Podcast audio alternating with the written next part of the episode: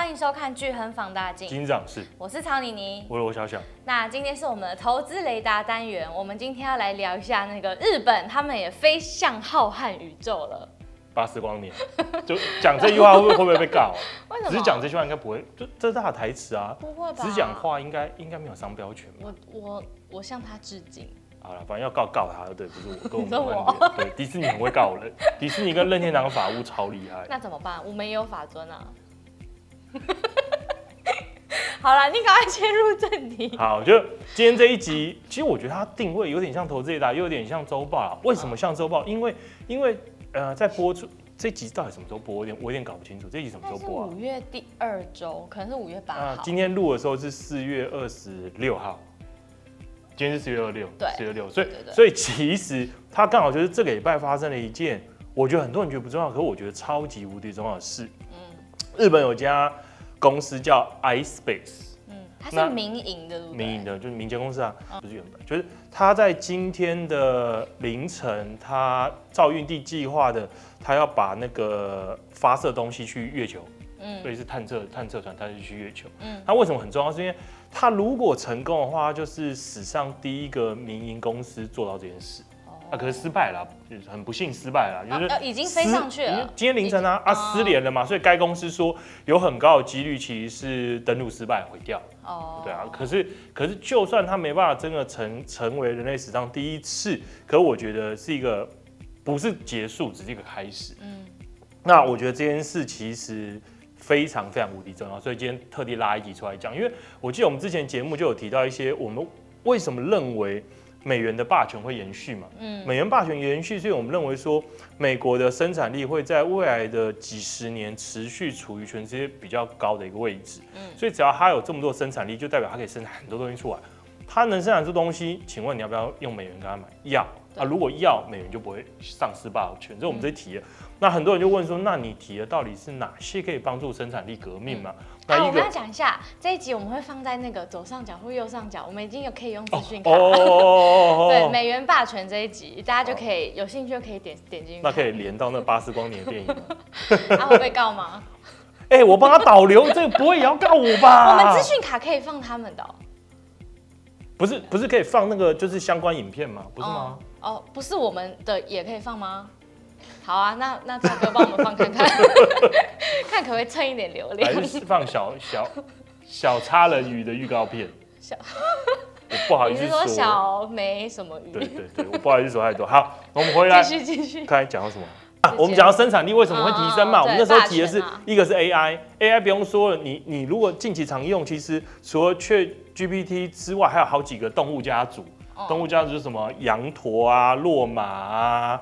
然后龙猫啊，那些那全部都是那个研究用的这种大大语言模型的一个代代称，我也不懂为什么全部都用家动物家族来命名的，很有趣，很可爱。对，然后反正反正这一系列你可以看到说技术掌握在谁上，几乎都是美国，不管是美国研究机构或是美国的学校，然后美国的企业，所以这是我们认为说第一个，第二个是资源端，资源端的话，我们之前提的是。一个从能源出发嘛，我们认为说，以目前核融合的那个商用化的进程来讲，看起来最接近的还是美国公司。嗯，这是第二个。第三个是我觉得很多人觉得你整个在跟我鬼扯的太空科技，因为我们当初提了太空挖矿嘛，如果美国可以去外太空挖矿，人类就用不取之不尽、用用之不绝的资源嘞。嗯，那很多人觉得好像有点天方夜谭嘛，又不是在看科幻小说。今天这一集就是来跟大家讲外太空。啊，所以已经他们已经开始了吗？我们刚才提的那个日本公司嘛，嗯，日本公司叫 iSpace 嘛，嗯、很多人说，那可是他日本公司啊，那我不是应该买日本股票，怎么会怎么会看好美国嘛？嗯，这就要提背后渊源。日本这间公司为什么会做这件事？你你可以说是日本政府也想发展太空，太空没有错，可是日本在投入跟企图绝对没有美国来的多。日本有点像是跟美国一起。就是想要跟美国一起去月面建立新的基地，嗯，这是日本日本的想法。可他们这方面的资源应该也没有这么多吧？我跟你讲，我昨天看到研，昨天看相关东西之前，我也觉得日本应该还好吧。我看完之后把我吓坏了，我我就跟我女朋友说，日本真的那个科技实力真的是不得了。真的吗？真的很可怕。日本你说跟美国有得拼吗？跟美国没得拼啊！我说亚洲独霸了。哦，好，就是你把美国扣除之外，我觉得日本数一数二。日本真的不得了。你看他这几年的诺贝尔奖得主的那个数量，知道日本在那个科学的那个基础，上物理学这些。还有那种工业材料，我觉得真的是扎根扎得很深。他们等于是默默在耕耘哎，因为市场上要讲这些东西，一定想到美国，不会想到日本。对，他们真的是无名英雄哦，很可怕，真的很可怕。那我们讲 iSpace 这家公司嘛，很多人就想说，啊跟美国有什么关系？哦、有，呃，美国，哎，我忘了在几年，应该是二零二零年的时候，因为美国其实一直都很积极的想要。重返宇宙也不是重返宇宙啊，他们啊 NASA 有个目标，嗯，NASA 的目标是大概二零三五年左右要把人类送到火星。哦，那如果要把人类送到火星，当然不是不是嘴巴喊的，我们要我们要征服宇宙这么简单一句屁话就解决嘛？你美国人做事一定是有很实际的那个进程时程表。嗯，那这时程表，二零三五年如果要登陆火星的话，我这边要看一下啊，大概在二零二八年的时候。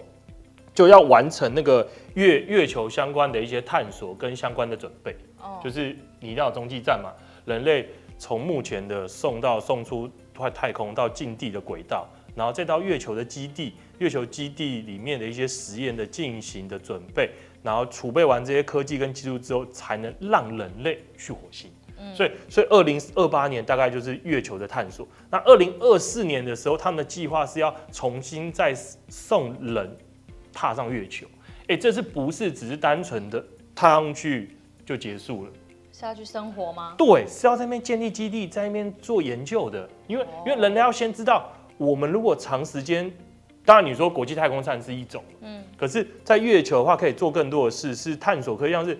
除了人类在在外太空长时间生活的影响之外，还有我们要怎么利用外太空的资源，打造我们需要的东西，把我们送到火星去。就是我觉得更接近了人类走出地球，就是更更接近这一步的实现。那所以 NASA 有这个计划嘛？那像我们刚才提的，因为就是有点像是自产自销，你需要从月球取得资源来帮你维生，然后把你送到火星去。所以这当然就需要很广泛一堆人的参与啊。嗯，那其中的一个计划就是，呃，NASA 就开了一个那个商，有点类似合约啊，就找找厂商来标案，标说，呃，你帮我去月球挖东西，我给你钱。嗯，可是钱很少啦，因为我觉得象征性的。就是一般的、一般的、一般民营企业就可以标啊，你、哦、你也可以去标啊，只是可能标案得不到了。嗯，大家都可以标，那 NASA 会看你可不可行嘛，然后然后看你的价格嘛。那有四家厂商得标。这四家厂商，两家叫 iSpace，一家就是这一次发射失败的 iSpace，另外另外一家叫 Lunar Outpost，另外一家叫 Masten Space Systems，后面那两家都是美国公司啊，都是美国。那这四家取得标案嘛，他们就是说，他那 NASA 说，你派你的探测车或是机器登陆到月球，然后收集月球的东西，嗯，然后你把资料数据传给我，然后我证实你真的有做到这件事我就给你钱。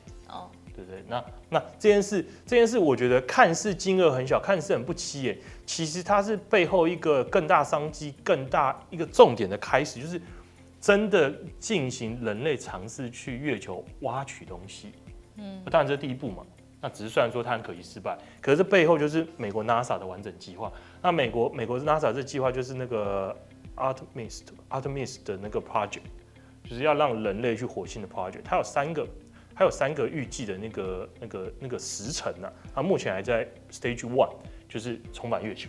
嗯，那那所以说，虽然昨天很可惜这家 iSpace 的 JAPAN 失败了，可是我们认为说大家不需要灰心丧志，因为从 NASA 官网可取得的资料来看，今年还有几次其他公司的发射计划，一个是今年的五月四号，嗯，然后另外的话，今年十一月。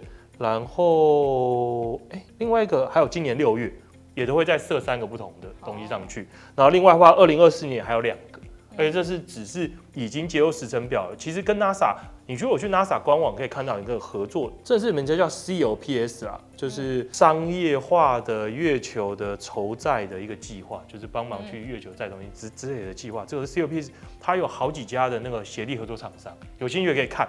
那你点进去协议厂商就看到，就可以看到说，如果他有预计发射时程表，就会写在写在上面啊。有的没有的，也不代表他没有在做事，嗯，他可能就是还在还在计划中，我才在研究中。像其中我们就看到一叫很有趣的，叫做 Firefly，嗯，啊啊，我觉得我们必必须好好声明一下，我们今天提及到的任何的公司，只是单纯的我们研究一下它对于太空科技的一个进展跟一个过程，跟大家举例说明，并不是要推荐，对对，并没有推 荐推荐你买那家公司，对对，没有没有没有没有没有推荐 特定公司的意图，这点要讲清楚。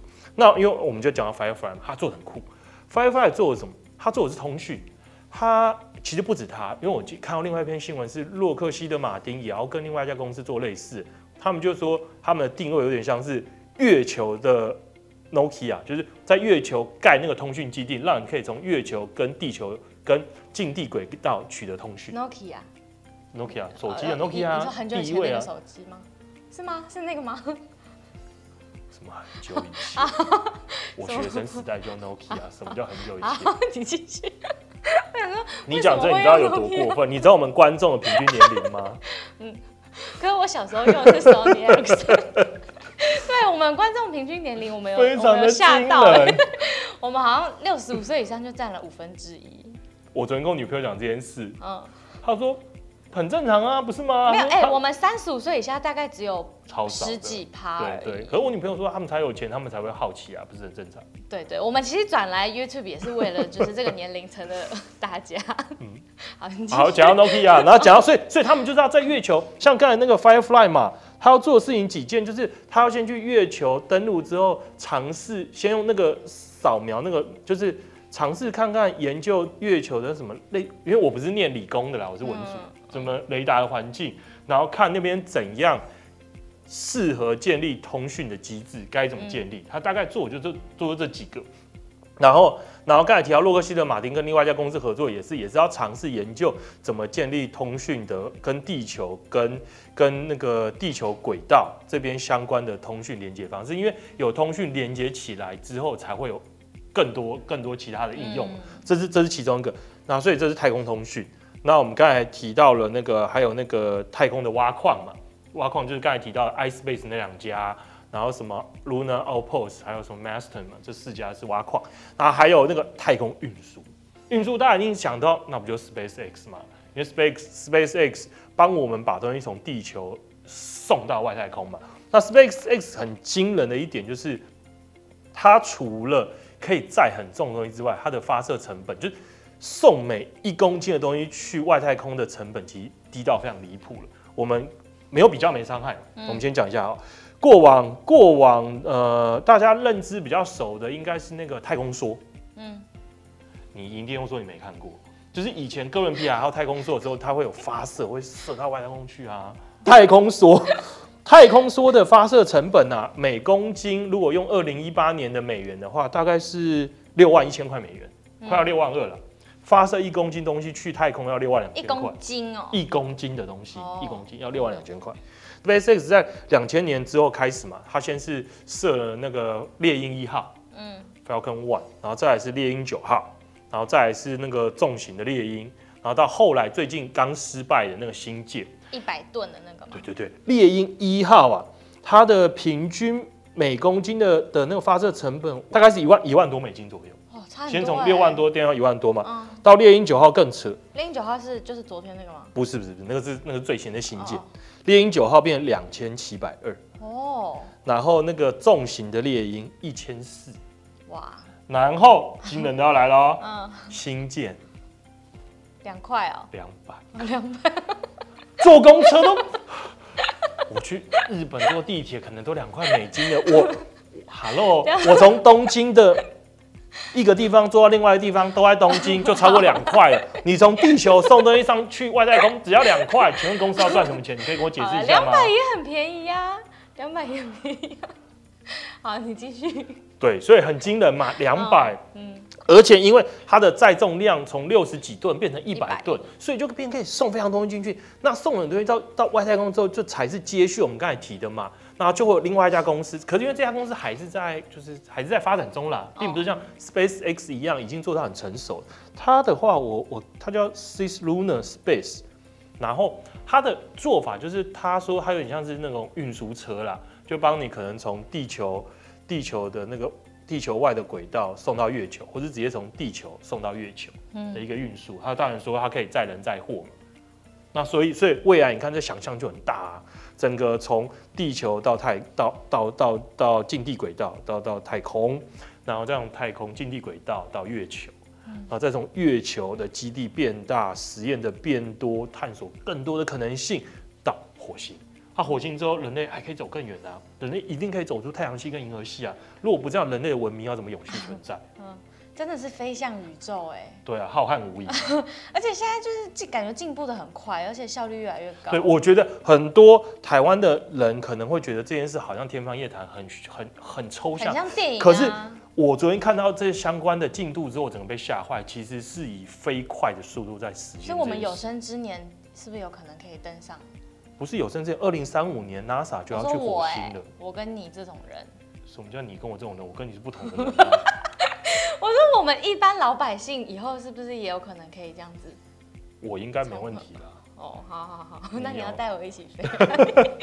就是我觉得，我觉得说老实话了，到二零五零年，我们看到世界跟现在看到世界应该是天翻地覆的差差异。嗯，无限可能。真的，那这背后孕育的就是无穷的商机嘛？因为你看，我们，我觉得这在呼应上上次那一集，你就觉得很可笑。我们刚刚提到的是美军的那个笑话嘛？那美军美军来台湾增加演增加那个驻台人员，就是因为台海战争爆发几率变高嘛。嗯。那中国为什么要打台湾？啊，就是因为想要跟美国争夺太平洋的控制权嘛。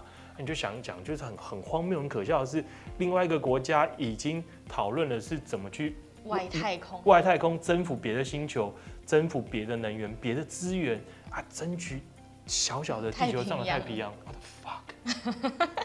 所以中国应该也要努力朝月球去发展，就有点有点像是那什么，不可与夏虫语逼，对啊，嗯。嗯，好，眼界不同，所以没有啊，所以所以我我回到回到正题啦。啊，我觉得我们刚才提到的三个技三个技术嘛，那你看 AI，然后核融合，然后这边的太空这几个技术，大部分关键就都掌握在美国手上，因为我们刚才提了这一部分，其实就算是这家 iSpace 日本。它背后能做起来，其实都是因为 NASA 的帮助，就是跟 NASA 签约嘛，哦、很多都是 NASA 在背后支援的。那那你如果去看 NASA，我们刚才提到那个什么 CPSL 还是 C C 什么鬼的那个计划，它里面厂商全都是美国厂商。嗯，因为当然嘛，NASA 拿美国政府资金，所以很多部分相关的技术的移转、资金的支持，以美国厂商为优先。嗯、所以我觉得在这一点就就非常的可怕了。那如果美国在上述的这几个技术都继续取得领先的地位，它未来能从宇宙获取取之不尽、用之不竭的能源跟原物料的话，那我觉得它的霸权就永远不会消失。对，那我觉得现在就很像是，我觉得你可以理解成，现在有点像是哥伦布发现新大陆之前，嗯，就人类重新找到了一片新的，没有人不能说没有人啊，是对于欧洲来讲没有人，可是当地有原住民。就没有人开开垦过的一片广大、充满新机会的大陆，那可以在那边发现什么、找到什么都充满想象嘛。所以这就孕孕孕育了等于近乎无限的潜在财富。嗯，可这时候也要提醒大家，这时候也不代表说你，因为很多人听了觉得哦哦哦，所以我要赶快买这些公司嘛。不是，因为因为你看嘛，当初哥伦布那些探探索新大陆，发现发现美洲，然后然后然后这些这些这些过程。确实，当初是制造人类史人类史上前几个泡沫，就南海泡沫嘛。南海泡沫就来自于南海泡沫跟密西西比泡沫，就是来自于南海公司跟密密西西比公公司。那这些公司为什么会有泡沫？因为过往的股市其实没有什么成长动能啊，股市成长一定要获利嘛。那你说在工业革命之前，人类的生产能有什么革命？人类生产就是靠劳力劳力去做，多一点人才能多生产东西，或者多动物，就是。顶多生产革命是来自于用动物来帮我们耕种东西，这样啊，跟生产革命很慢嘛，生产力不会有什么提升，所以股价当然就不会有什么好的表现嘛。嗯、那后来为什么能有泡沫？我们先不讲预警下，我们讲南海跟密西西比，原因就来自于有了想象嘛。想象对于股价上涨帮助就很大。嗯，当你预期未来无止境的财富的时候，你就会觉得那这股票很便宜，嗯，所以你就会买。啊，后来也造成了大家发现原来是一场骗局，股价就崩盘，然后泡沫破灭。那我们觉得，在太空商机这一部分也是，就是我们认为潜藏的无止境的财富，可是不代表说你应该把资金全部赌在任何一家公司上。哦，因为很有可能就是当初密西西比或南海公司，他他给你很漂亮的蓝图嘛，可是能不能做到谁知道？嗯，像我们刚才提的那几家，我们也没办法保证他一定能成功嘛。他的官网跟我说他要做地球到太空、地球到月球的运输，谁知道是骗我的？不知道嘛，不知道嘛。所以所以我说，在一个呃，因为可预期未来是未来一定有非常多的资金会蜂拥进来，找这些投资机会，找发展机会。它在过程中一定有很多浑水摸鱼的公司。所以你如果随便乱买，就很有可能买到浑水摸鱼的公司，然后就是什么都没有。那所以我觉得最合适的方式就是还是整个美国了，因为它带动是整个美国的国力跟生产力。嗯，那我买一张在美国公司，你你说我要踩到雷的几率一定还是比较低了。嗯嗯，好，那你以后飞上去要记得叫我。我可以分享巴斯光年的电影给你看。好，那在节目的最后，感谢迪士尼的赞助。没有，会吗？那就欢迎大家来聚亨买基金开户，然后要使用我们聚亨放大镜的限定代码，叫做 F U N D D A。我刚才脑袋都是小美人鱼，我差点要说说大家记得去电影院支持美人鱼。小美人鱼吗？小美什么鱼？好，哎、欸，我们讲到哪？哦，F U N D D A。对，然后就会送你十四笔单笔零的手续费券。然后还有还会有什么？有要抽小美人鱼的电影票吗？没有，你你赞助啊？我说 OK 啊，赞助一两张 OK。那你先给我两张。你快点讲，我们还有什么东西？哦，我们有专属的投资报告。对。一份很全面的报告，然后提供给只有用 FUNDDA 就是放大代码开户的投资人。对啊，因为如果你喜欢我们的节目，你也觉得这些内容对你投资有帮助，嗯、那你应该就会想要需要一些，你就觉得还会有更多新的资讯、额外资讯嘛。嗯、那我们这些额外资讯就放在这一份专属报告里面。那如果你没有用这个代码开户，你就没办法看到这份报告。对对。但是如果你已经是我们客户也没关系，你就邀请你的亲朋好友来用我们的代码开户，然后。呃，等到我们报告寄出去，再请他分享给你就好了。对，然后另外我们用这代码开户，还有那个加上呃新开户会有总共有十四笔的单笔零的那个申购手续费的一个优惠。对，然后加上我们定期定额也零，所以你可以理解成，哦、然后我们还有每个礼拜五都会员日，所以就像是买什么都不用钱的。对，基本上零手续费在聚合买基金。对，嗯，好，那就欢迎大家来开户。那我们今天的节目就到这里，我们下集见，大家拜拜。好，谢谢迪士尼。